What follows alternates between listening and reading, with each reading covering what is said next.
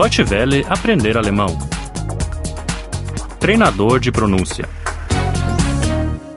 13. 13. 13. Atividades. Tätigkeiten. Tätigkeiten. O que faz a Marta? Was macht Martha?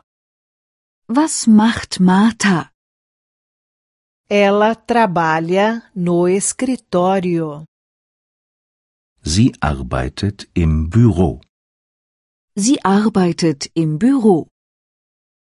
Ela trabalha no computador. Sie arbeitet am Computer. Sie arbeitet am Computer. Onde está Marta? Wo ist Martha? Wo ist Martha? No cinema. Im Kino. Im Kino. Ela vê um filme. Sie schaut sich einen Film an. Sie schaut sich einen Film an. O que faz Pedro? Was macht Peter? Was macht Peter? Ele estuda na universidade. Er studiert an der Universität. Er studiert an der Universität. Ele estuda línguas. Er studiert Sprachen. Er studiert Sprachen.